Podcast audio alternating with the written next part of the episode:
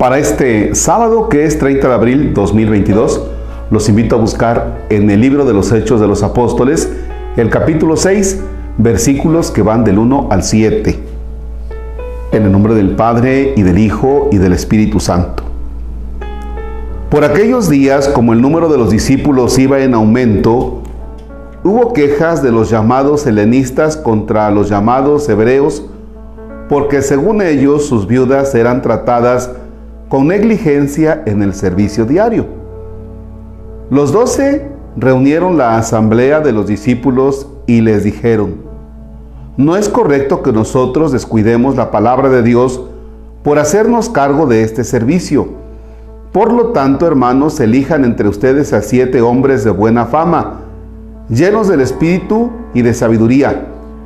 Les confiaremos esta tarea mientras que nosotros nos dedicaremos de lleno a la oración y al ministerio de la palabra. Toda la asamblea estuvo de acuerdo y eligieron a Esteban, hombre lleno de fe y Espíritu Santo, a Felipe, Prócoro, Nicanor, Timón, Pármenas y Nicolás, que era un prosélito de Antioquía. Los presentaron a los apóstoles, quienes se pusieron en oración y les impusieron las manos la palabra de Dios se difundía, el número de los discípulos en Jerusalén aumentaba considerablemente e incluso un buen grupo de sacerdotes había aceptado la fe. Palabra de Dios. Te alabamos, Señor. Las viudas eran tratadas con negligencia en el servicio, en la atención a ellas. Y entonces comienza a haber quejas. Oye, estas personas que están desprotegidas, que necesitan ayuda, no están siendo atendidas. ¿Cuál es la razón? Ha aumentado el número de los creyentes y entonces los apóstoles pues ya no se dan abasto. Y dicen los apóstoles, a ver, a ver, vamos a dividirnos un poquito este servicio. No este trabajo, sino este servicio. ¿Cuál? La atención a las personas necesitadas, que en este momento estamos hablando de las viudas que están desprotegidas.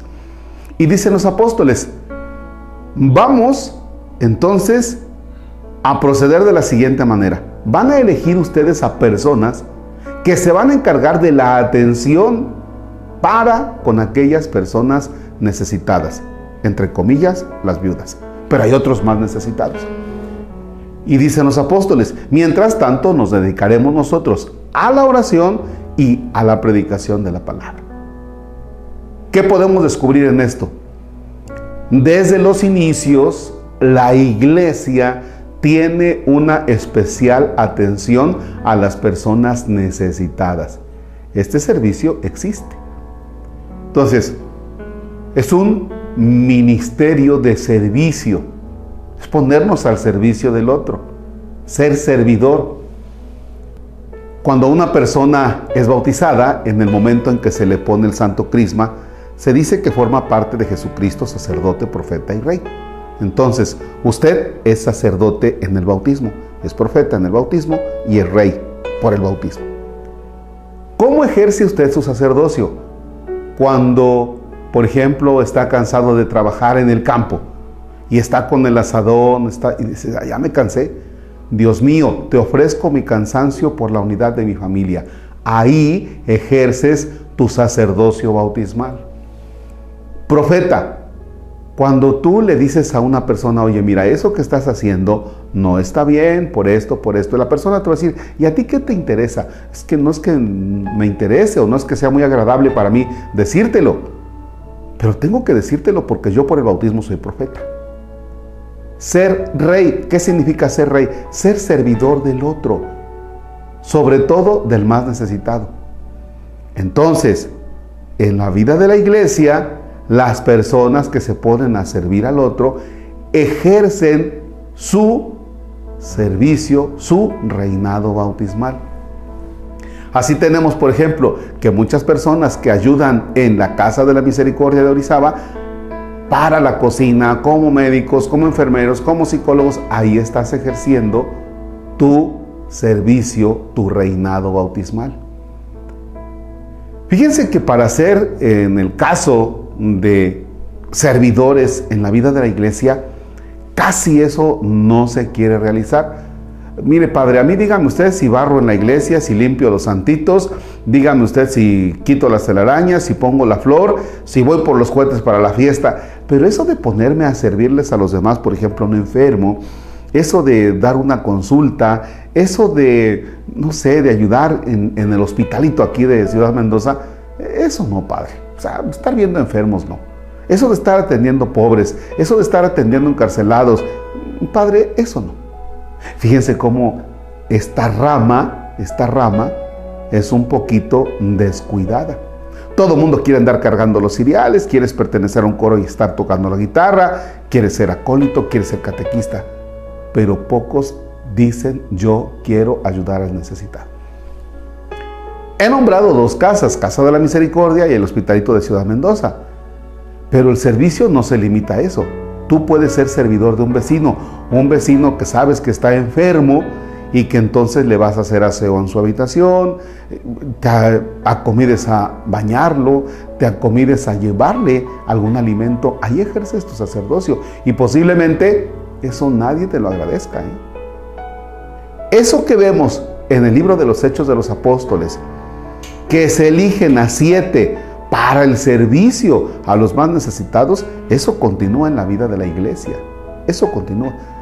Por cierto, el próximo viernes, que será 5 de mayo, se van a ordenar en la Catedral de Orizaba cinco seminaristas, van a ser ordenados diáconos.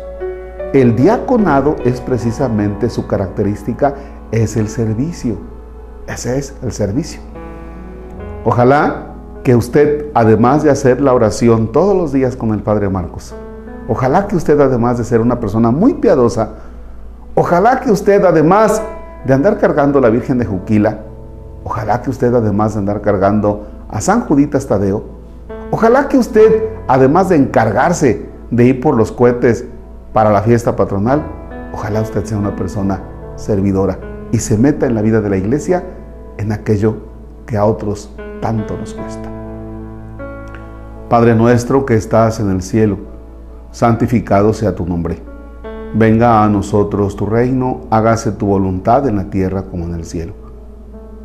Danos hoy nuestro pan de cada día, perdona nuestras ofensas como también nosotros perdonamos a los que nos ofenden. No nos dejes caer en tentación y líbranos del mal. Señor esté con ustedes. La bendición de Dios Todopoderoso, Padre, Hijo y Espíritu Santo desciende y permanezca para siempre. Amén. El Señor es nuestro gozo, podemos estar en paz. Demos gracias a Dios. Bien, hoy es Día del Niño. Vamos a orar, vamos a pedirle a la Virgen que cuide de los niños. Dios te salve María, llena eres de gracia, Señor es contigo. Bendita eres entre todas las mujeres, bendito el fruto de tu vientre Jesús. Santa María, Madre de Dios, ruega por nosotros pecadores, ahora y en la hora de nuestra muerte. Amén. Virgen Santísima, que junto con José y el niño sufrieron el destierro, la persecución y la dureza de la vida, Virgen Santísima, cuida y vela por los niños, sobre todo por aquellos que sufren tanto. Amén. Gracias. Feliz Día del Niño.